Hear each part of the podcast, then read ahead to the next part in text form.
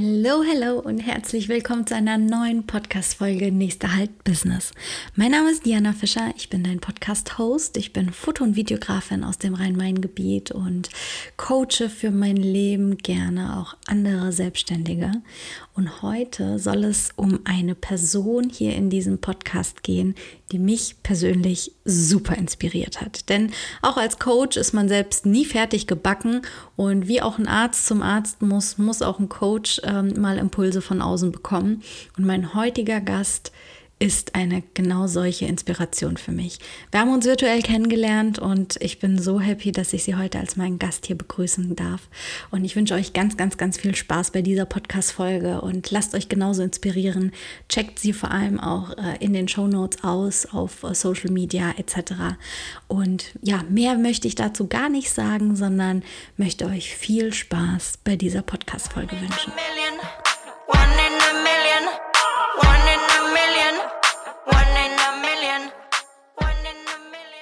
Hello, hello. Ja, ihr Lieben, wie ihr schon im Intro gehört habt, bin ich heute mal wieder nicht alleine und ich freue mich so, so sehr. Es ist mir ein inneres Blumenpflücken, die liebe Lilly heute dabei zu haben.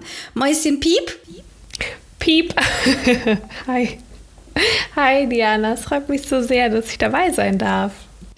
Wie schön, dass du den Weg, naja, zumindest den virtuellen Weg heute in den Podcast gefunden hast. Denn ähm, ja, ihr seht uns jetzt nicht, aber wir sitzen äh, gar nicht voreinander, sondern jeder vor seinem Laptop und haben heute eine virtuelle Folge und äh, werden euch heute sehr viel tollen Input ähm, geben. Ich ich will gar nicht zu viel irgendwie vorweg teasern, weil ich glaube, Lilly, zum einen kannst du dich am allerbesten selbst vorstellen. Das, ähm, ja, das gesagte Wort von einem selbst hat da doch noch mal mehr Gewicht. Und vor allem deine Kompetenz ähm, ist so herausragend, ähm, dass ich dir auch einfach die Bühne äh, geben möchte, mal kurz den Zuhörern zu sagen, wer du bist, was du machst, woher du kommst, welche Schuhgröße du trägst und was auch immer dir noch einfällt. Oh, wow. Vielen, vielen Dank. Ähm, danke für die Frage und die Möglichkeit, mich selber vorzustellen. Ich bin inzwischen immer selber etwas überfordert mit der Frage, was ich eigentlich mache. Ich immer mit der, also ich beantworte das auch gerne mit ja, ich weiß nicht genau. Äh, viele Dinge gleichzeitig. Ich habe da einen sehr, sehr schönen Begriff kürzlich drüber gelesen, multi-passionate. Ähm, das bin ich auf jeden Fall. Ich bin multi-passionate und ich mache unterschiedliche Dinge. Ich bin in erster Linie Gründerin von einem Unternehmen, Sontu heißt das. Da kommen wir ja auch nachher nochmal drauf zu sprechen.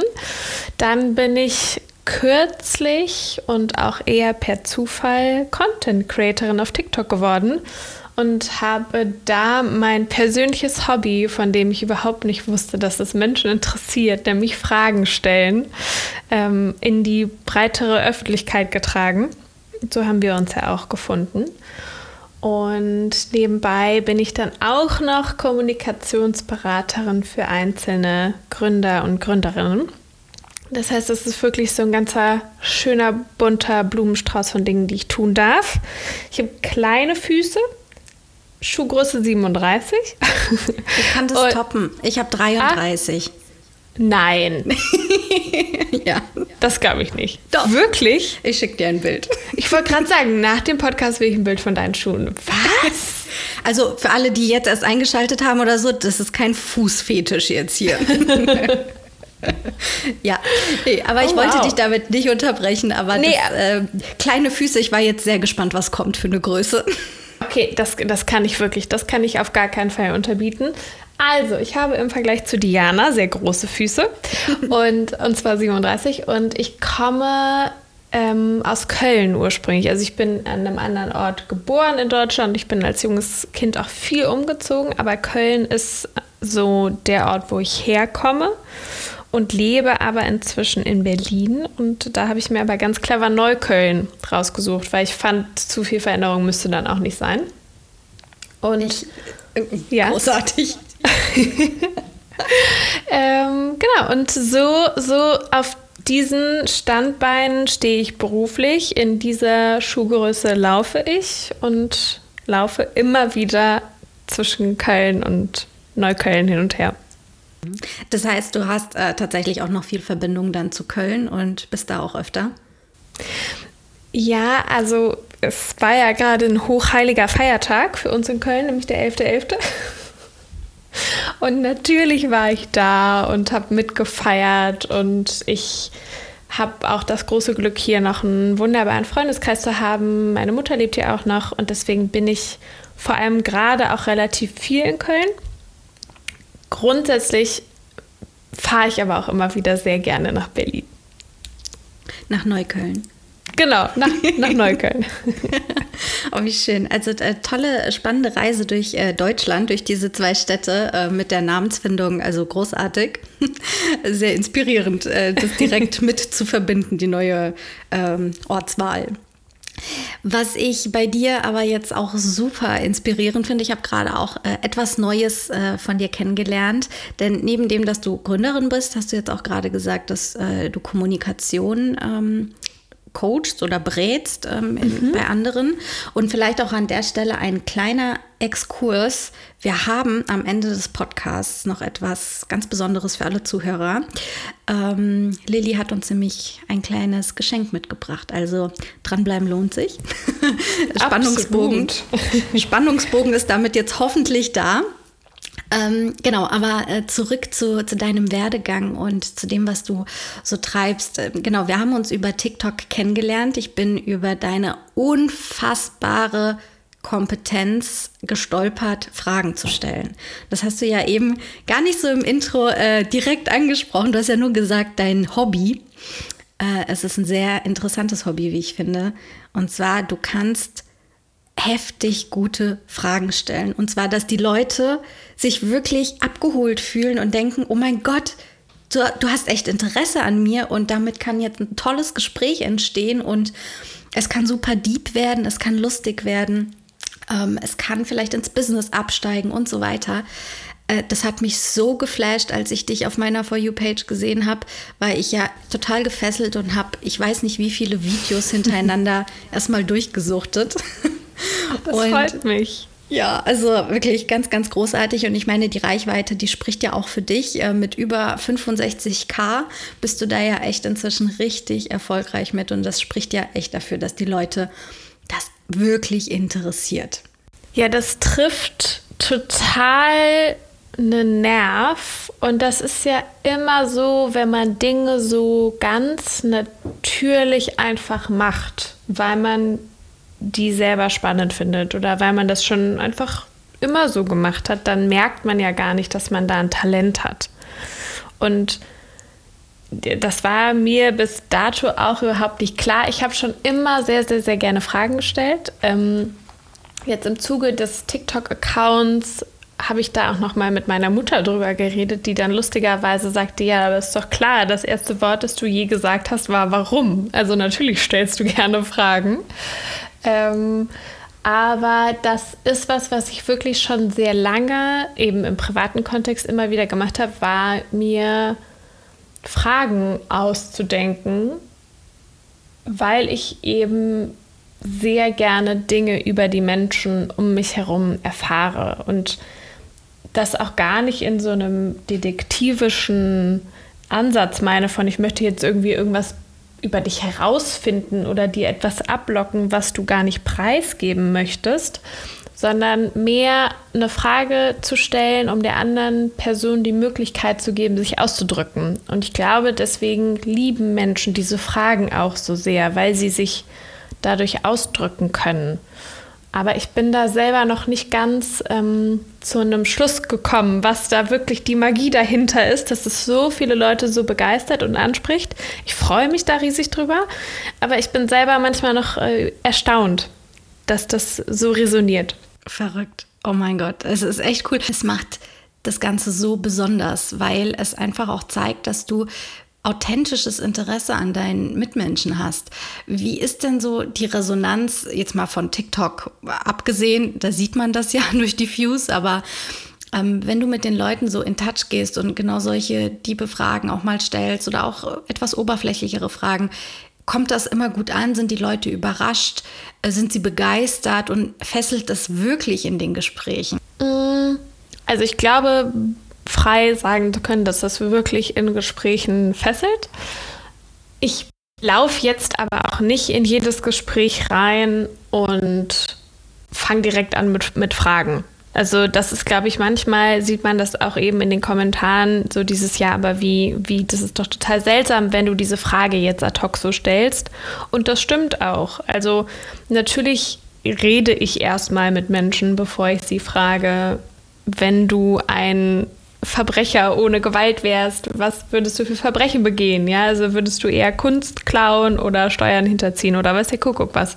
Das ist natürlich nicht das Erste, was ich frage sondern das kommt immer so. Und meistens ist es auch so, dass ich mich mit Menschen unterhalte, dass mir dann im Gespräch eine Frage einfällt und dass ich die dann zwei Tage später oder so auf TikTok sage. Also, dass ich dann merke, ach, das hat in dem Gespräch, war das eine schöne Frage. Und das ist nicht so, dass ich eine Liste habe, die auf TikTok raushaue und dann mit Leuten darüber rede, sondern das kommt wirklich einfach immer so im Gespräch. Wow, toll. Also allein diese Kompetenz zu besitzen, das äh, spontan abrufen zu können. Ich glaube, das ist so die Wunschvorstellung eines jeden, der Netzwerken möchte, dass man ad hoc ähm, ja individuelle Sachen abruft. Und das ist ja auch wirklich etwas, was den Gegenüber zeigt. Ähm, du hast echt Interesse und du möchtest dich mit ihm unterhalten. Ich glaube auch gerade so in unserer Branche als Selbst oder nicht Branche, in, als mhm. Selbstständiger. Mhm. Ähm, und Unternehmer ist man ja super darauf angewiesen, mit Leuten in Touch zu gehen, ähm, sich zu netzwerken, ähm, ja, einfach einen größeren Kreis an Menschen kennenzulernen und ähm, ja, neue Kontakte einfach aufzubauen. Und es ist aber super schwierig, finde ich, wenn man noch nicht weiß, was ist denn der gemeinsame Nenner. Ich komme ähm, erst vor ein paar Tagen war ich auf einer Netzwerkveranstaltung, eine internationale. Das heißt, wir hatten zusätzlich natürlich nochmal eine Sprachbarriere, weil alles auf Englisch war. Finde ich, macht das ja auch immer nochmal schwieriger. Aber ähm, da von diesen kurzen Zeitfenster, was man mit jeder Person hat, vielleicht nur 15 Minuten, auf den Kern einzugehen und jemanden zu fesseln, das ist so, so schwierig, aber so, so wichtig. Ich meine, du bist selbst Gründerin, weißt, was Kontakte einem natürlich auch bringen können, Mund-zu-Mund-Propaganda oder einen guten Eindruck hinterlassen. Und äh, da würde mich aber auch vor allem interessieren, wie, wie schafft man das mit, ähm, mit Menschen, die man vielleicht noch nicht so gut kennt? Also von diesem oberflächlichen, ja, hi, ich bin der und der und wie geht's dir, woher kommst du? Das ist erstmal so das Allgemeine, was man mit jedem macht, aber dann einen Schritt tiefer zu gehen und denjenigen äh, zu begeistern, das ist doch sau anspruchsvoll, oder?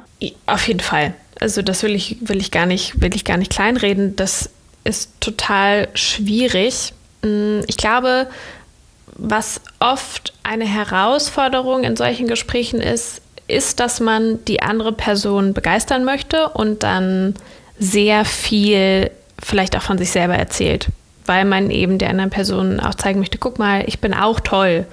Ähm, interessanterweise ist es aber so, dass Menschen Gespräche als besonders positiv wahrnehmen, wenn ihr Redeanteil besonders hoch ist. Das heißt, eher auf so Netzwerkveranstaltungen achte ich schon auch immer darauf und das gar nicht mit einem strategischen Hintergedanken, sondern einfach, weil ich immer der Meinung bin, dass die anderen Menschen um mich herum deutlich spannender sind als ich, ähm, dass die andere Person mir viel erzählt. Und wenn es dann Gegenfragen gibt und ich dann auch erzählen soll oder darf, dann freue ich mich natürlich darüber. Aber ich finde Fragen stellen auch deutlich spannender, weil das ich dann natürlich die Chance habe, auf so einer Veranstaltung zum Beispiel 15, 20 unterschiedliche Geschichten zu hören, anstatt 15 bis 20 Mal immer meine Geschichte zu erzählen. Und es ist wirklich total interessant, auch wenn man sich selber nicht pitcht oder sich selber jetzt nicht toll darstellt oder ganz viel redet, haben die meisten Menschen dann trotzdem eine gute Erinnerung an einen, weil sie das Gespräch eben dann schön fanden, auch wenn sie eigentlich die meiste Zeit äh, geredet haben. Das ich sage das alles so unter dem Disclaimer, dass man sich natürlich nicht von irgendwelchen Leuten zuschwafeln oder mansplainen oder was auch immer lassen soll. Also ich meine hier trotzdem immer noch gesunde, auf Augenhöhe stattfindende Gespräche. Ähm, aber das macht mir dann echt viel Spaß. Und es gibt dann da auch so ganz klassische Einstiegsfragen nach dem, und wie geht's hier oder was machst du, was echt immer total viel schon bei der anderen Person irgendwie an Redebedarf auslöst, ist einfach so, wenn man fragt, was die Person macht und danach ein und macht dir das Spaß oder macht dich das glücklich dahinter legt und dann bist du schon direkt auf einem anderen Level. Cool. Also es ist so simpel, ne? So eine ganz, also wenige Worte und die lösen dann schon, äh, also kann ich mir echt vorstellen, direkt einen Redefluss bei den anderen aus. Genau, also weil man ja dann die Menschen wirklich bei dem packt, was sie im Zweifel antreibt. Und das ist ja dann der Purpose. Ähm, also macht es dir Spaß, macht dir keinen Spaß. So, aber das kann man auch gar nicht so planen, glaube ich. Also die Grundlage zum Fragen stellen ist nicht, dass man sich irgendwelche Fragen auswendig lernt, sondern dass man erstmal zuhört bei der anderen Person und dann guckt, was so reinpasst. Das wäre so ein Tipp. Absolut. Ich setze das jetzt mal direkt um hier in dem Podcast. du hast am Anfang von, äh, von deiner Vorstellung gesagt, ähm, ja, dass du zum einen auch Gründerin bist. Äh, du hast eine mhm. Produktlinie auf den Markt gebracht. Äh, du bist TikTokerin, aber hast auch das Thema mit ähm, der Kommunikation angesprochen. Und ähm, am Anfang hast du gesagt, das mit TikTok ist ja, oder das mit den Fragen ist mhm. ein Hobby. Als ich das aber dann mit der Kommunikation gehört habe, dachte ich mir so, nee, das, das kann nicht nur ein Hobby sein. Eigentlich muss das doch viel mehr sein, wenn du das auch schon beruflich anbietest, Menschen zu beraten in ihrer Kommunikation. Da ist doch eigentlich schon eine Verbindung. Wie passen denn ähm, diese drei Zweige denn so zu dir und wie bist du auch dahin gekommen, dass du die so miteinander verknüpfen kannst? Wie profitieren sie gegenseitig voneinander? Das ist eine, das ist eine sehr schöne und eine sehr gute Frage. Also alles baut in irgendeiner Form aufeinander auf und hat zueinander beigetragen. Und das eine gäbe es nicht ohne das andere und so weiter und so fort. Ähm, ich muss, glaube ich, noch mal einen Schritt zurückgehen in die Zeit, eben bevor ich diese drei Berufsbezeichnungen mir auf die Stirn kleben durfte. Und zwar, ich habe vier Jahre, glaube ich, ja, vier Jahre in der Beratung gearbeitet, also auch Kommunikationsberatung und Strategieberatung und hatte so ein sehr, ähm, ich glaube, auf Neudeutsch sagt man Corporate Life. In einem super viel auch gearbeitet und viel in Büros und Terminen und Meetings und so weiter und so fort. Und ich fand das schon auch alles irgendwie ganz witzig, aber das hat jetzt nicht, wenn man mich dann auf so einer Netzwerkveranstaltung gefragt hätte, macht dich das glücklich? Dann hätte ich wahrscheinlich geflunkert in dem Moment. Und mhm. die Gründung von Sontu und wirklich so diesem absoluten in Anführungsstrichen seltsamen Projekt. Also wir machen Haut- und Haarpflege für den Intimbereich, weil super viele Freundinnen von mir Probleme mit Hautirritationen nach dem Waxing oder der Intimrasur hatten. Das ist total nischig und das hatte auch wirklich vorher niemand kommen sehen, dass ich mir jetzt dieses Thema raussuche und sage, ich mache daraus ein Unternehmen. Das war sozusagen der erste Schritt auch einfach ein bisschen in die Freiheit. Und von dort aus kam dann aber dieser Rückbezug zu, naja, ich kann ja Kommunikation und dann habe ich mir ein Netzwerk aufgebaut und tolle Gründer und Gründerinnen kennengelernt. Und die haben dann immer mal wieder gefragt, kannst du mal nicht hier eine Keynote für mich schreiben? Und kannst du mir da mal einen Leitartikel schreiben? Und so weiter und so fort. Und das hat dann eben aufeinander eingezahlt. Und äh, TikTok kam in der Tat nur, weil ich eben für Sontu, also das Unternehmen, einen TikTok-Account aufgebaut habe und gemerkt habe, boah, ich finde diese Plattform so spannend. Das ist die interessanteste Storytelling-Plattform, die ich gesehen habe, seit es Social Media gibt. Und ich bin ja mit Social Media sozusagen groß geworden. Also ich war so 14, 15, als Facebook anfing. Das heißt, das hat alles, und jetzt zahlt das natürlich alles perfekt aufeinander ein und ist wie so eine geölte Maschine. Das eine bringt das andere weiter. Aber das kam auch jeweils aus dem einen und dem anderen. Und wahrscheinlich hat es wirklich auch angefangen mit Fragen, die man sich selber ab und zu mal stellen sollte. Nämlich, bin ich hier glücklich? Ist das das, was ich machen will? Mache ich das auch noch in zehn Jahren? Ähm, wenn ich meiner kleinen Schwester sage, was ich tue, bin ich dann stolz oder versuche ich das Thema schnell abzuhaken? Also das sind so es war halt ein sehr langer Redefluss, um zu erklären, wie diese drei völlig unterschiedlichen Dinge zusammengekommen sind.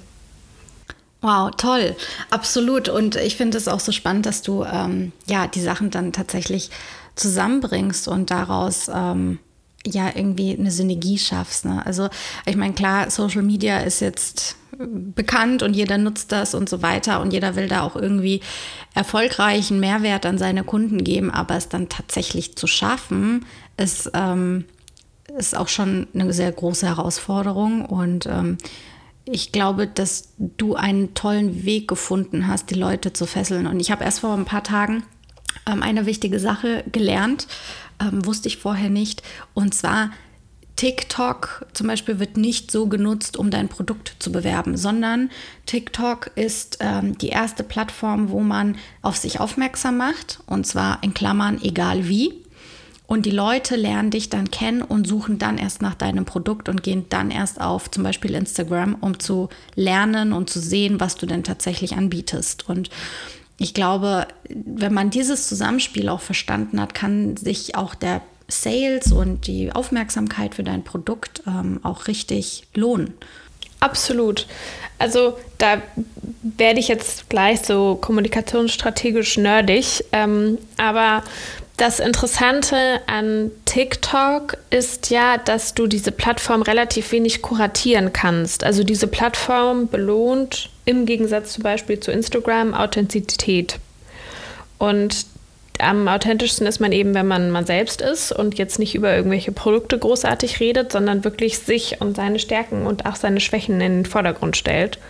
Und von dort folgt dann alles. Aber es gibt ja auch relativ wenig Corporate Accounts auf TikTok, also Unternehmensaccounts, die nur durch das Produkt funktionieren, sondern die haben dann total tolle Corporate InfluencerInnen, die dann ihr Gesicht für das Thema hergeben.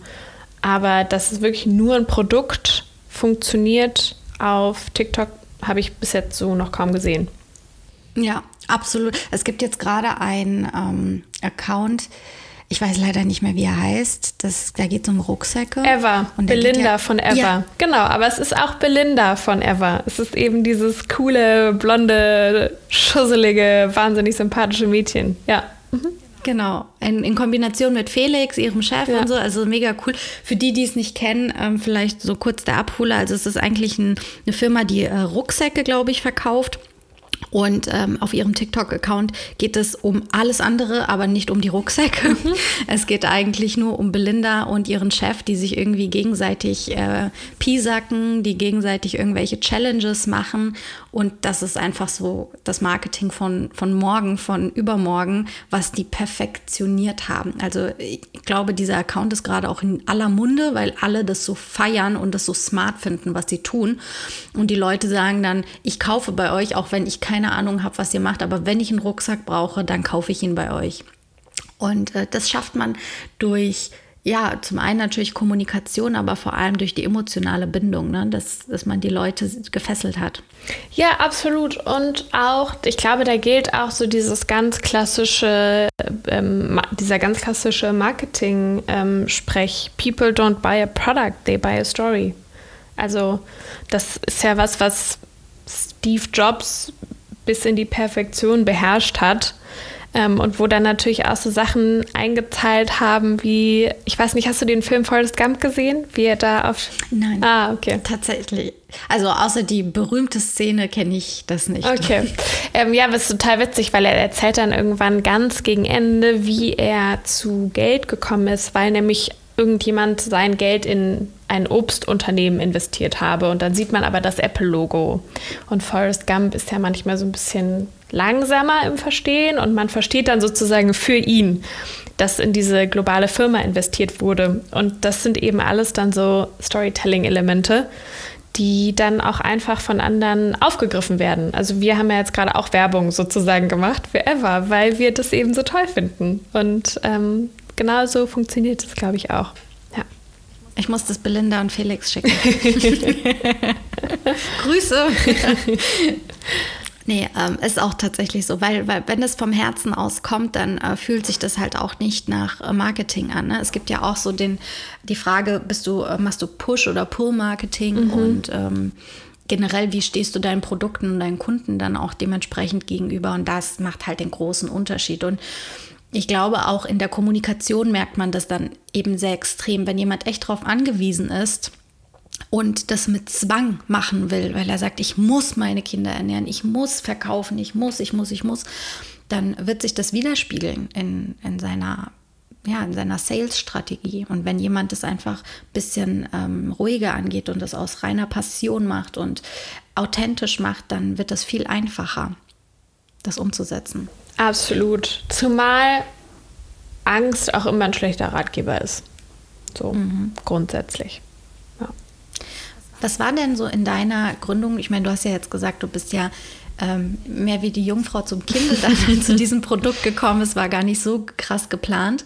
Aber was waren so die größten Herausforderungen auf diesem Weg? Ich meine, das ist ja ein Business-Podcast, hier hören auch ganz viele Selbstständige zu, die auch jetzt vielleicht noch im kleinen ähm, Gewerbe sind, also mhm. das heißt noch einen Hauptjob nebenbei haben, aber gerne den Absprung früher oder später schaffen würden.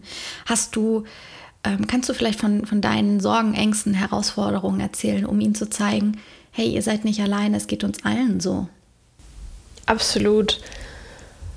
Oh, die größte Herausforderung. Es gab so viele. Ähm, ich glaube, die größten Herausforderungen sind immer im Kopf und fangen immer an mit so Fragen wie, kann ich das?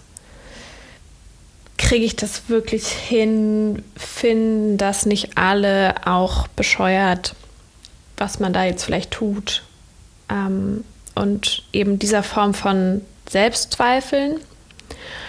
Und dann ist, glaube ich, auch so eine gewisse Form von Angst total normal. Also ich finde auch immer so dieses, man muss die Angst überwinden und dann hat man keine Angst mehr und da geht man furchtlos irgendwie durchs Leben. Ich, ich weiß nicht, wie du das siehst, aber ich finde das total Quatsch. Ich habe ständig irgendwie Angst vor irgendwas. Ähm, aber es gibt diesen tollen Satz, fear the fear and do it anyway. Also ja, dann hast du halt Angst und dann, was machst du da mit der Angst? Dann sitzt du ja da nicht und hältst mit der Händchen, sondern dann machst du es halt trotzdem. Und ich glaube, das ist was, was echt eine Herausforderung ist, da so ein bisschen so diesen Switch hinzubekommen. Auch von, vor allem wenn man aus so einem behüteten Angestellten-System kommt, wo sich ja dann schon auch alle um einen irgendwie kümmern, sich das sich das zu trauen. Und ich glaube dann auch echt eine Floskel, aber wirklich nicht zu unterschätzen, auch ab und zu einfach mal nach Hilfe zu fragen und einfach wirklich zu sagen, ey, ich brauche da jetzt Unterstützung, kann mir bitte jemand da und damit helfen. Ähm, ich glaube, das sind so, für mich waren das Kernherausforderungen im, im Gründen und im Selbstständigwerden. Ähm, das hat viel mit mir selber zu tun, so. Ich finde es aber super spannend, was du sagst. Es hat zwar was mit dir selbst zu tun, deine eigenen Ängste, aber du hast es nicht ähm, nur auf dich bezogen, sondern hast geschaut, wie dein Umfeld äh, dir denn auch dabei helfen kann oder das auch nach außen gebracht. Also zumindest habe ich das jetzt so zwischen den Zeilen auch mit rausgehört, dass du eben dich nicht eingeschlossen hast und äh, jetzt irgendwie gesagt hast, ich darf da mit niemandem drüber reden. In unserer heutigen Gesellschaft ist ja dieses Ich-bezogene ja sehr prominent, allein durch Social Media, da sind wir ja wieder an dem Punkt. Ist das ähm, für dich aber auch ein Erfolgskriterium zu sagen, wenn du ein Gründer bist, wenn du im Business bist, dann musst du aber auch auf die Umwelt schauen. Und wenn ja, wie machst du das? Also wie, mhm. wie schaffst du es, dass du nicht nur deinen Stiefel machst? Also ich glaube, ich habe das zwar gelernt, die Umwelt in, mit einzubeziehen, aber es ist schon so, dass ich am Anfang diesen Fehler gemacht habe, mich durchaus auch einzuigeln und so für mich und vor mich hin Probleme zu lösen, die andere einfach vielleicht schon vor zwei Jahren gelöst haben und die mir auch einfach hätten sagen können, das machst du jetzt so und so und dann ist das auch alles wieder in Ordnung. Also ich weiß gar nicht, ob ich da am Anfang so gut war. Ähm, wie man. Entschuldigung, kannst du die Frage nochmal sagen? Jetzt habe ich mich kurz verheddert in dem Gedanken, dass ich mich eingeigelt hatte. das ist nicht schlimm. Wie schaffst du es denn in deinem Business ähm, auch andere mit einzubeziehen und nicht ähm, nur deine Gedankenwelt äh, mit einfließen zu lassen. Also nicht nur deine Herausforderungen zu meistern und äh, zu, äh, zu sehen, sondern auch das, was der Kunde zum Beispiel will oder was vielleicht auch andere auf dem Markt benötigen. Ah, okay, verstehe. wie ich das schaffe. Also dadurch, dass wir ja ein Direct-to-Consumer-Unternehmen sind, denke ich eigentlich den ganzen lieben langen Tag lang nur darüber nach, was der Kunde oder die Kundin haben möchte. Und dann kommen wir wieder ähm, zu dem anderen Thema, nämlich dem Fragen. Also ich frage einfach wirklich ganz viel. Ich äh, teste Hypothesen, ich schreibe mir auf, ich glaube, Kunden wollen das und das und dann frage ich Kunden, wollen die das und das und meistens wollen die dann was ganz anderes. Ähm, ich glaube, das ist wirklich was total Wichtiges, was einem ja auch im, so in der Startup-Bubble relativ viel beigebracht wird, ist wirklich immer die eigenen Hypothesen zu hinterfragen und auch diese Annahmen zu hinterfragen, dass man glaubt, ich glaube, die anderen wollen das. Und dann muss man aber eben auch kurz mal fragen, wollt ihr wirklich das? Oder ich sehe das auch sehr stark mit meinem Mitgründer. Wir sind ganz unterschiedliche Persönlichkeiten, also wirklich diametral anders. Und uns passiert das auch manchmal, dass man, dass wir dann so eine Unterhaltung haben, aller, Herr, aber ich dachte, du wolltest es so und so. Und dann sagt die andere Person, nee, das habe ich doch nie gesagt. Und dann hat man dieses, ah nee, das hast du wirklich nicht gesagt. Ich habe das nur gehört. Und da sind eben wirklich immer diese, jetzt gar nicht so ausgefeilten Fragen, aber so die Fragen von, ich habe das jetzt so und so verstanden, ist es richtig? Äh, extrem relevant. Also man muss wirklich immer wieder fragen, ob einem das eigene Gehirn da gerade nicht einen Streich spielt. Äh, super lustig. Mir fällt gerade eine Situation von gestern Abend ein. Eine ähm, Kollegin aus der Branche, sie ist Floristin, hat mir auf meine Instagram-Story reagiert und hat gesagt, wie schaffst du das? Und wir haben die ganze Zeit aneinander vorbeigeredet, weil ich nicht wusste, was meinst du denn, wie schaffst du es? Ich habe nämlich in meiner Story erzählt, welche Termine besonders beliebt momentan bei Brautpaaren sind. Mhm. Und sie hat daraus ähm, geschlossen, dass ich ausgebucht bin für nächstes Jahr und hat mich dann eben gefragt, wie schaffst du es, jetzt schon ausgebucht zu sein? Und ich habe diese Frage überhaupt nicht zuordnen können, weil das habe ich ja nie gesagt. Und äh, da haben wir auch so voneinander vorbeigeredet. Ich habe mich gerade sehr darin wiedergefunden, was du gesagt hast. Ähm, ich hätte aber noch ähm, ein, zu dem, was du gesagt hast, eine äh, Frage. Und zwar, äh, wie wie geht ihr, also du hast jetzt von einem Mitgründer mhm. gesprochen, ich glaube, da wird es ja auch nochmal interessanter mit dem Thema ähm, Try and Fail oder Try and Error mit um. Also manchmal probiert man ja vielleicht auch etwas, setzt das auch um, weil man denkt, der Kunde braucht es, der Markt braucht es, das Business braucht es, aber es hat ja dann doch nicht funktioniert. Mhm. Und dann muss man vielleicht einen Schritt wieder zurückgehen. Wie geht ihr damit um? Was macht es auch mit uns?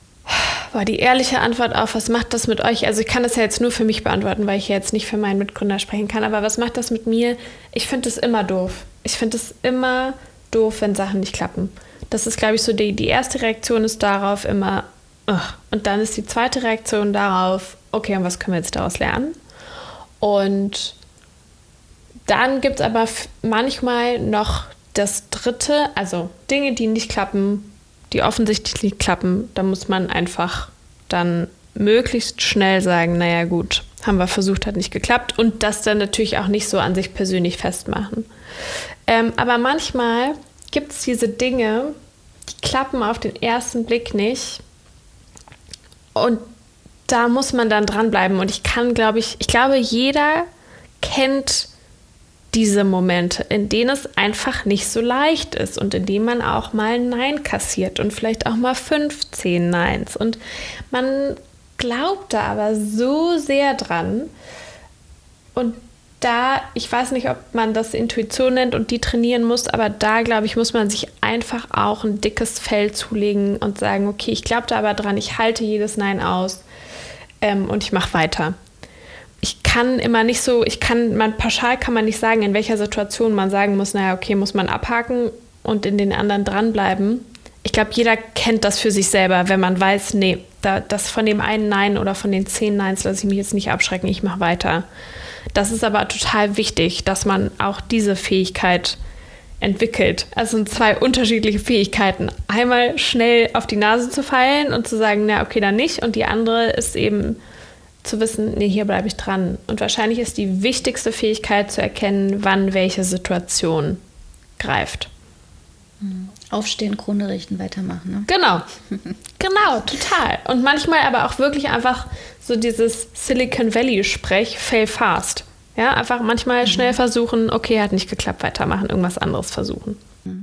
Ein ganz großes Problem, was ähm, viele Selbstständige haben, also ich biete auch Coachings mhm. an und ähm, von meinen Mentees kommt eigentlich immer, ich bin ein Perfektionist. Mhm. Und ich glaube, das schlägt ja genau in diese Kerbe. Man hat Angst, Fehler zu machen mhm. und ähm, macht sie deswegen nicht schnell und steht wieder auf, richtet sich die Krone, sondern man möchte so lange daran fallen, bis irgendetwas möglichst perfekt ist und dann fällt man vielleicht langsam oder fällt vielleicht sogar auch nie, weil man nie zum Go Live kommt, ja. ne? weil man denkt, es muss immer perfekter und perfekter werden.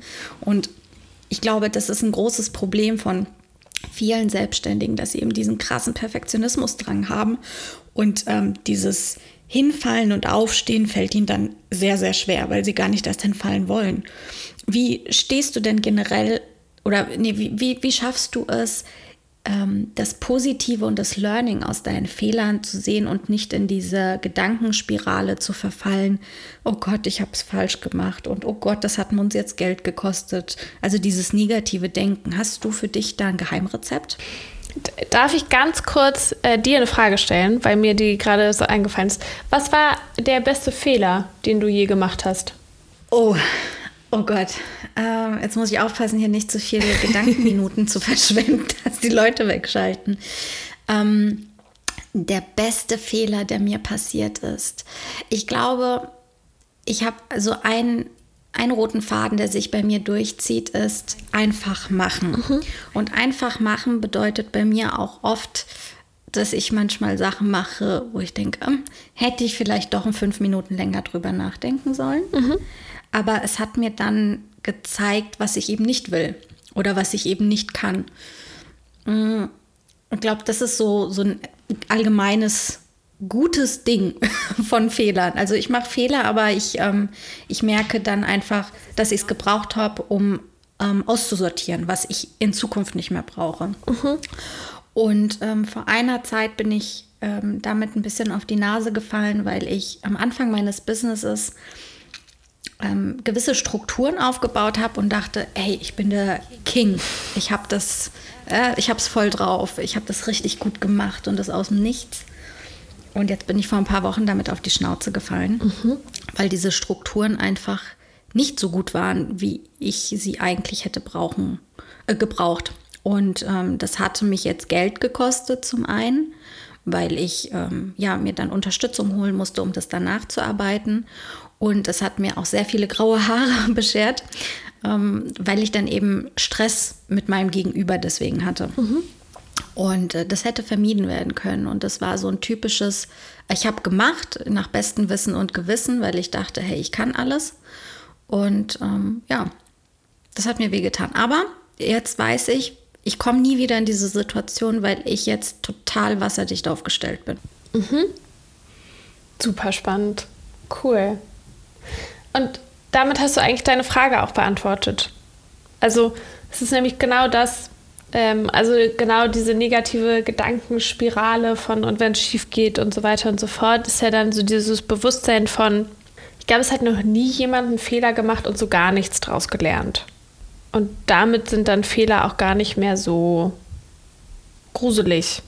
Also weil man wirklich immer wieder was draus lernt und ich finde auch so diesen Ansatz von, man darf keine Fehler machen.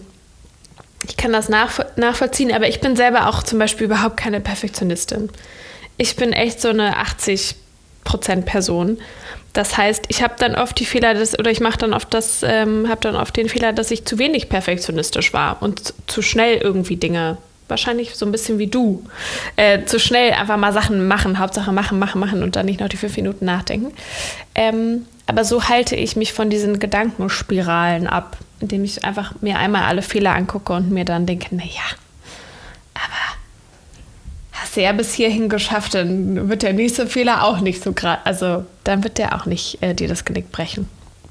Hast du denn äh, auch mit deinem Geschäftspartner im Business gewisse Routinen, dass ihr so etwas im Vorfeld auch schon versucht zu vermeiden?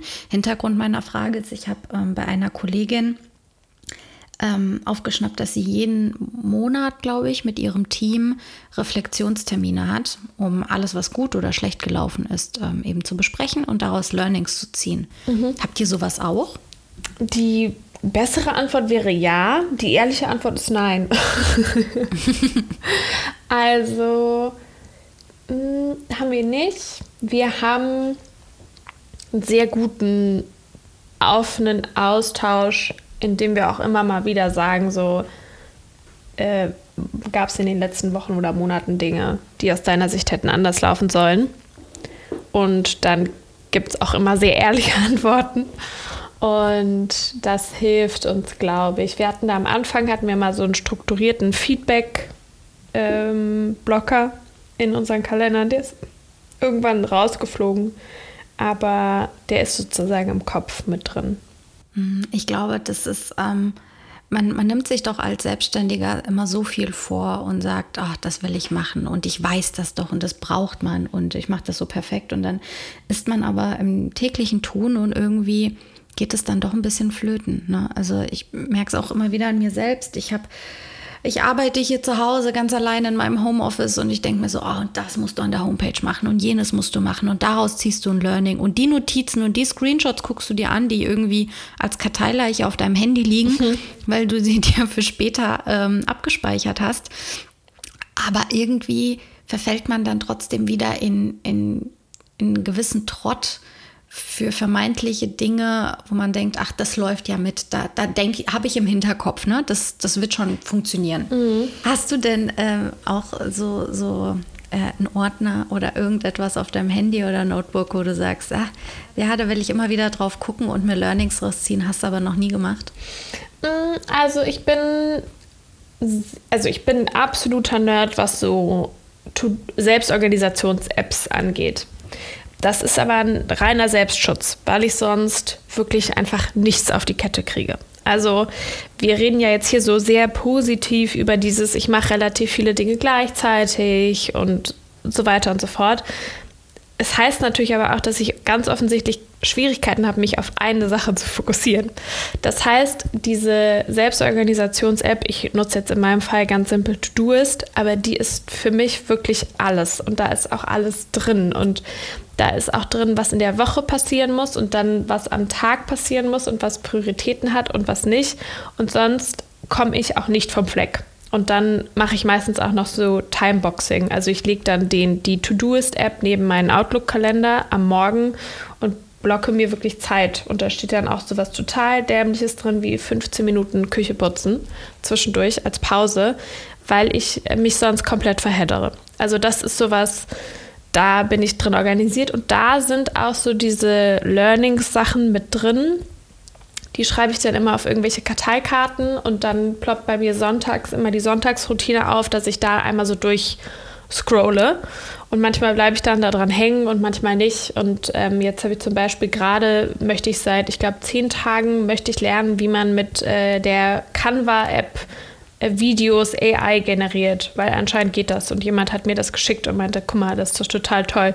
Und ich will mir das unbedingt angucken, weil ich neugierig darauf bin und ich schieb's immer wieder vor mir her. Aber es ploppt auch jeden Tag auf. Und ähm, so. So, so gehe ich da dran. Also das ist aber wirklich nur, also diese strenge Selbstorganisation kommt wirklich nur daher, dass ich es einfach sonst intrinsisch nicht, nicht kann. Aber toll, dass du mit der App äh, dann Erfolge verbuchst und das äh, ja damit auch tatsächlich machst. Ja, also sonst, sonst würden wir hier heute nicht sprechen. sonst würde ich wirklich immer wie so ein kleines abgelenktes Eichhörnchen 15 Minuten das und 15 Minuten das machen. Okay, ich verstehe. Das ist so typisch, ne, mitten im Gespräch. Oh, ein Vögelchen. Ja, ja, genau. Ja, ja genau. Oh, das ist auch ähm, tatsächlich äh, eines ähm, der Probleme, die ähm, auch Coaches von mir immer wieder haben, diese Selbstorganisation. Und jeder Mensch ist ja unterschiedlich. Ne? Die einen können gut mit ähm, Apps arbeiten, die anderen vielleicht mit einem Kalender, die anderen wieder mit To-Do-Listen in äh, physischer Form, also auf Papier. Mhm. Da ist ja jeder ganz anders organisiert. Ich, ich bin so ein Typ, der irgendwie jedes Jahr aufs Neue etwas anderes ausprobiert. Mhm. Also so ein, ein Klassiker von, ich habe ein Tagebuch oder ein Journal angefangen, das hat ganze drei Monate gut funktioniert und dann liegt es halt in der Ecke und verstaubt mhm. oder ein Papierkalender oder so. Ich glaube, da gibt es gar kein Geheimrezept, ne? Mach das so und du wirst erfolgreich, sondern jeder braucht da so sein, ähm, muss das einfach austesten, ne? was, was bei jedem gut funktioniert. Absolut. Zu 100 Prozent. Also das würde ich auch, genau, das würde ich auch wirklich mitgeben, dass es, also ich glaube, dass es total wichtig ist, sowas zu finden für sich, ähm, aber eben da gibt es jetzt nicht das eine Ding, das für alle funktioniert. Aber da würde ich echt jeden ermutigen und ich wünschte, ich hätte das schon in der Uni oder so angefangen, ähm, dass man sich da selber so ein bisschen Mühe gibt und dann dran bleibt. Ja. Mhm. Ich würde jetzt gerne noch mal auf dein ähm, Business auch im Kontext zu Social Media mhm. und Netzwerk zurückkommen, weil eine Sache, die brennt mir tatsächlich auf der Seele.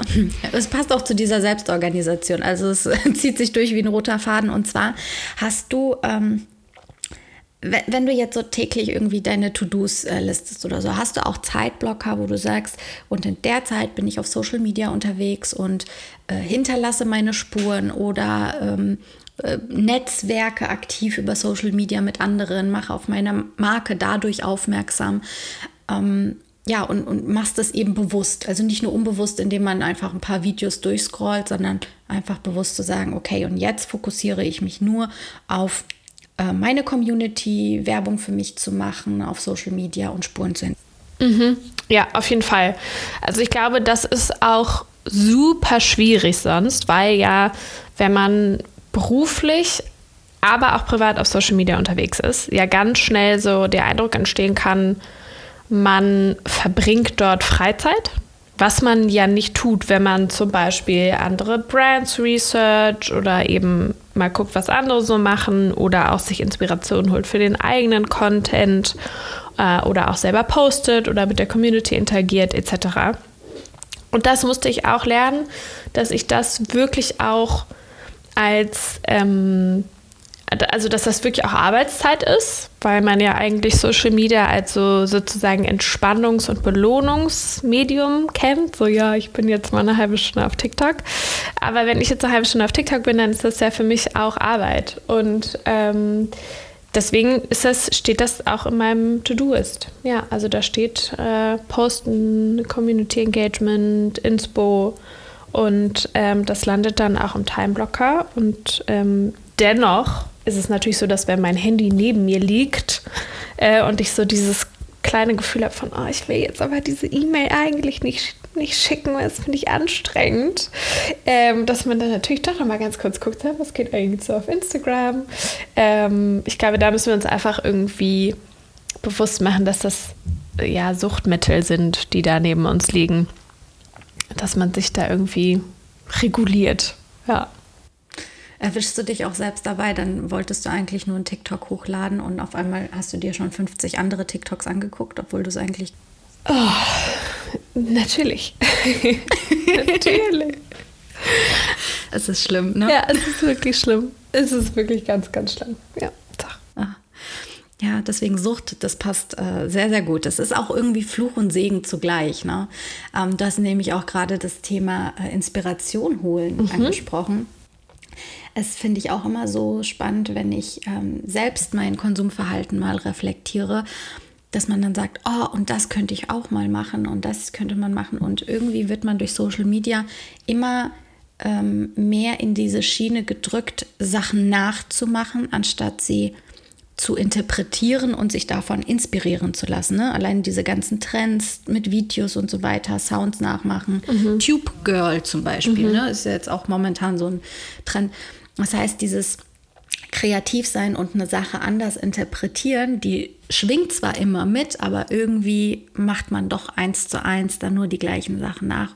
Und ich finde das so, so schwierig und da kann man sich auch zeitmäßig richtig verrennen auf Social Media, weil dann siehst du immer wieder das Gleiche und denkst okay, das muss ich machen, aber mir fällt nichts Kreatives ein, also warte ich noch und warte ich noch und warte ich noch. Und dann irgendwann hat man es ausgesessen und man postet es eh nicht mehr, weil einem auch nichts anderes so einfällt. Es ist schon ein ganz schöner Druck heutzutage, oder? Ähm, jein. Also ich glaube, dadurch, dass ich Social Media jetzt für mich nie eigentlich so als Performance-Kanal so auf dem Schirm hatte, ähm, ist das nochmal ein bisschen anders. Und dadurch, dass ich ja mein eigenes Format geschaffen hab, habe, mit jeden Tag eine Frage, und das habe ich einfach vorher wirklich noch nicht so gesehen, ist da bei mir, glaube ich, so ein bisschen der Druck raus. Ähm, was ich total merke, ist, dass das am Anfang was mit mir gemacht hat, wenn dann das zweite Video nicht auch direkt eine Million Views bekommen hat. Ähm, das hat mich dann beschäftigt. Dann hat mich beschäftigt, dass mich das beschäftigt. Und dann dachte ich mir, sag mal, wo, wo kommen wir denn da hin, wenn wir jetzt anfangen, wegen solchen Sachen irgendwie traurig oder gestresst zu sein? Ähm, so nicht. Und dann habe ich mir da einfach mich da so explizit irgendwie, ach, das Handy mal einfach drei Tage die App, glaube ich, runtergemacht und mit Freunden äh, mich wieder in der echten Welt geerdet. Ähm, und dann war, war dieser Spuk auch vorbei. Toller Tipp. Also ein ganz toller Tipp. Bitte alle Zuhörer das jetzt nochmal auf der Zunge zergehen lassen. Es ist völlig in Ordnung, die App mal zu deinstallieren. Und ich glaube, das schreibe ich mir auch gleich äh, auf dem Post. Das macht auch viel mit mir. Ne? Ja. Ich meine, ich habe bei weitem nicht die Reichweite, aber ähm, in, in meiner Branche ist alles sehr visuell. Mhm. Ne? Es geht nur um Fotos, um Bilder, um das perfekte Bild, um die perfekte Hochzeit und so weiter. Und ähm, dann ist es schon ein Druck, ne? wenn du siehst, okay, derjenige ist genauso lange oder kürzer im Business dabei und ähm, der performt besser als du oder sonstiges. Mhm. Ich glaube, da hast du echt auch einen großen Vorteil, dass du diese Nische bedienst und automatisch dadurch dieser Druck raus ist. Mhm. Auf jeden Fall also das ist auf jeden Fall ein großes Glück und ich glaube auch, dass es ein Glück ist, dass das ähm, Zufall war. Also dass das jetzt gar nicht mein Hauptziel war, äh, sondern dass das einfach wirklich für Spaß angefangen hat. Und ich habe auch immer wieder das Gefühl, dass also Social Media, wenn das so so eng mit dem Beruf verknüpft ist, dass man da wirklich einfach auch auf sich selber so ein bisschen aufpassen muss, dass man da nicht in so einen Vergleich abdriftet, weil ich sehe das zum Beispiel auch jetzt so in der, äh, bei mir ist es dann zum Beispiel so LinkedIn oder so, in der GründerInnen-Bubble und dann ist wieder hier jemand auf dem Panel und da jemand Future irgendwas und weiß der Kuckuck was. Ähm, dass man, da kommt man in so ein, so ein Vergleichsding und wenn man dann aber mit den Leuten selber redet oder auch mit Leuten in dem Umfeld, hört man, okay, aber das Unternehmen steht eigentlich gefühlt vor der Pleite oder sowas, aber bei LinkedIn sieht alles super aus. Ich glaube, da muss man sich einfach immer wieder daran erinnern, dass äh, Social Media nicht Realität ist. Und ich kriege das auch inzwischen von Freunden, die mir dann auf TikTok oder so folgen, die dann auch eben sagen, oh, und das sah aber toll aus oder ähm, ach, spannend, dass du das und das gemacht hast. Ähm, wo ich dann auch sage, ja, aber ich habe das vor zwei, drei Wochen abgefilmt und in die Drafts gelegt und gerade geht es mir richtig, richtig dreckig. Also bloß weil ich da jetzt gerade irgendwie im Sonnenschein durch die Gegend tanze, ähm, heißt das nicht, dass ich das gerade in dem Moment tue. Ähm, und ich bin dann immer wieder erstaunt, dass auch Leute, die damit groß geworden sind, dass man die dann erinnern muss, so aller, ja, du weißt schon, dass Social Media nicht die Realität ist, oder? Ähm, aber das äh, ist so. Das vergisst man oft, das stimmt. Total. Das stimmt. Total. Vor allem, wenn einen äh, die Menschen, die man auch privat kennt, offline kennt, mhm. wenn die einen sehen, also du sprichst mir da voll aus der Seele. Wie oft sagen die Leute, oh wow, wo du wieder bist und wie toll du das machst und so. Und ich denke, ja, aber hinter den Kulissen ist es halt nicht immer so glänzend. Ne? Und ähm, vor kurzem auf, auf einer Veranstaltung ähm, hieß es dann auch, wir machen nicht alle die Millionen-Hochzeit mhm. oder die 50k-Hochzeit oder äh, 500k-Hochzeit oder sonstiges, sondern es gibt auch einfach viel Basic, aber darüber spricht halt nicht jeder und dazu verleitet halt auch äh, Social Media, ne, dass man nur die Perlen zeigt und äh, nur das, was wirklich vorzeigbar ist. Aber ich habe das Gefühl, der Trend, der wandelt sich ein bisschen. Ich hoffe. Du auch? Ich hoffe. Ja und nein. Also ähm, ich habe ja, ich habe ja eine Gen Z, ich habe ja Gen Z-Geschwister und ich war immer so der Meinung von, oh, die machen das alles viel besser als wir mit Social Media und die haben da einen viel gesünderen Umgang und authentisch und die lassen sich davon nicht mehr ins Boxhorn jagen. Und das ist äh, nicht so.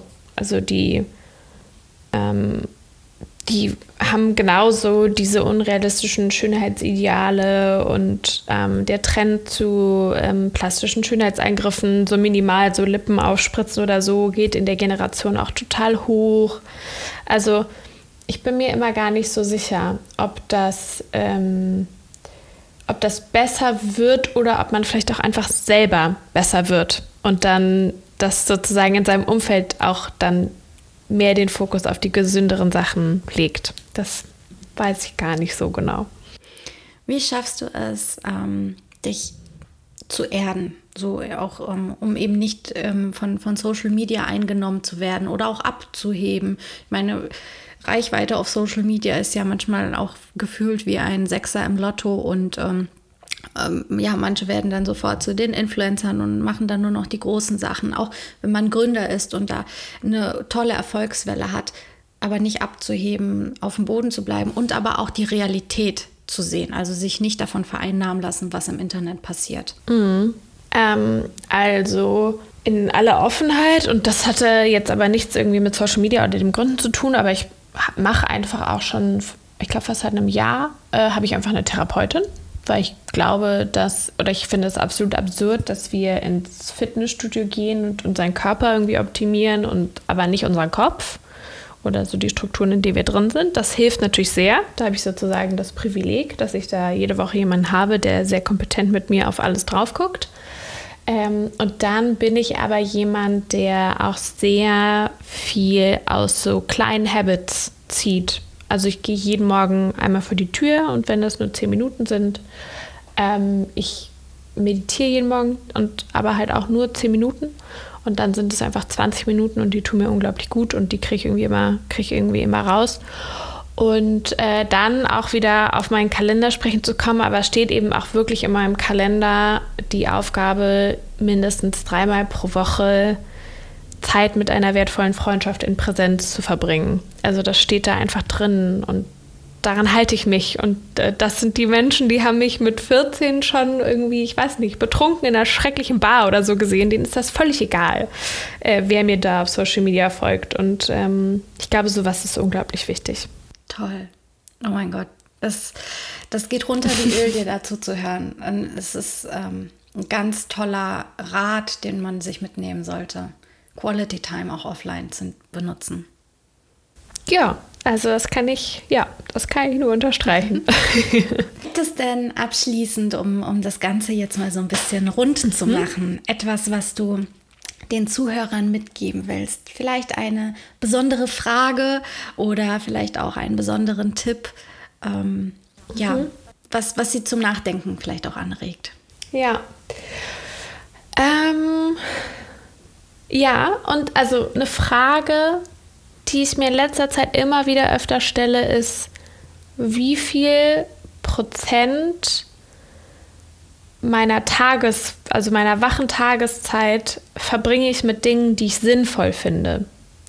Und nicht mit Dingen, die mir Spaß machen, weil, also lass uns mal alle ehrlich sein, spätestens seit dem Kindergarten war überhaupt nicht mehr Spaß der Vordergrund in unserem Leben und das ist auch total okay. Es muss einem nicht alles Spaß machen. Aber was finde ich sinnvoll? Also was glaube ich, dass es richtig ist, das an diesem Tag zu tun und wie viel Prozent kommt vielleicht auch von außen und ich halte das für Quatsch oder ich finde, man sollte das nicht machen oder anders machen und wie reduziere ich diese Prozentzahl? Das ist eine Frage, über die denke ich gerade relativ viel nach und die teile ich gerne mit allen anderen. Gute Frage. Das ist eine sehr gute Frage. Die werde ich für mich jetzt auch definitiv mitnehmen. Also ich habe mein Gedankenkarussell ging direkt los. ähm, ja. Ähm, ja. Genau. Echt großartig. Und ähm, jetzt mache ich einen ganz äh, charmanten Über Übergang. Yay. Du hast Prozente gesagt. Ja. oh, wow. Hast du schon mal über eine Moderation beim Radio? Du hast übrigens eine super angenehme Stimme, das wollte ich auch einfach nochmal gesagt haben. Also, wenn ich sage, hast du mal über Moderation beim Radio nachgedacht, dann sage ich das nicht nur, weil du offensichtlich Überleitungsqueen bist, sondern auch, weil du echt eine schöne Stimme hast.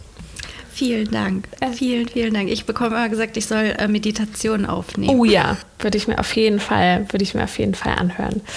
Ähm, genau, aber Prozente. Wir haben jetzt wirklich nur am Rande über mein eigentliches Baby Sontu gesprochen und das ist auch total okay. Aber für all die Menschen, die neugierig sind äh, auf unsere Produkte, also wir machen Haut- und Haarpflege für den Intimbereich für Menschen, die eben Probleme mit eingewachsenen Haaren oder Rasierpickeln oder wie auch immer haben. Und die können mit dem Code Diana10 ähm, bei uns äh, mit 10% weniger ein Produkt bestellen und ähm, mir dann sehr gerne sagen, wie sie es so fanden. Und ähm, wenn sie Fragen haben, natürlich auch Fragen stellen. Sehr gut. Vielen, vielen Dank, Lilly, für diese äh, Möglichkeit und diesen Code. Natürlich packe ich das nochmal in die Show Notes, auch den Link, ähm, auch zu deinem TikTok und deiner Homepage und allem drum und dran, damit ihr Lilly auch ordentlich stalken könnt. Ich bitte euch darum. Also hinterlasst auch eure Spuren bei ihr in den Kanälen da. Und ähm, ja, es ist auf jeden Fall ein ganz tolles Angebot. Vielen Dank. Äh, meine erste Produktplatzierung, by the way, ich wow. klatsche mich jetzt gerade gefühlt selbst. ich klatsche mit. Ähm, und ja, also es war mir ein so großes Fest, Lilly, dass du da warst und äh, deinen Werdegang auch zu hören. Und es war so unfassbar angenehm und ich glaube, das zeigt wieder mal auch so deine Kompetenz, dass mit den Fragen, dass ein sehr ähm, dynamisches Gespräch entstehen kann, ohne diese peinliche Stille und ähm, obwohl man sich überhaupt nicht kennt, gerade zum ersten Mal wirklich äh, spricht und ich bin total geflasht von dir, nach wie vor. Ach, tausend Dank. Vielen, vielen Dank. Das freut mich sehr. Das ist natürlich nämlich auch mal die Sorge, ob man dann die Erwartung erfüllen kann, weil auf TikTok kann man sich ja dann doch ein bisschen kuratieren. Ähm, aber ich habe mich sehr über deine Nachricht gefreut und ich fand es total schön, mit dir zu sprechen. Und ähm, ja, werde auch dich natürlich weiter verfolgen und äh, bin sehr gespannt, wie sich die Dinge bei dir entwickeln. Und wir haben ja jetzt einen Draht. Wir hören jetzt ab und zu voneinander. Unbedingt, das machen wir. Und ihr lieben Zuhörer, vielen, vielen Dank, dass ihr jetzt bis zum Schluss dabei geblieben seid. Ähm, ich wünsche euch einen wunderschönen Abend, einen guten Morgen, frohe Ostern, frohe Weihnachten und Happy New Year, je nachdem, was bei euch zutrifft. bye, bye.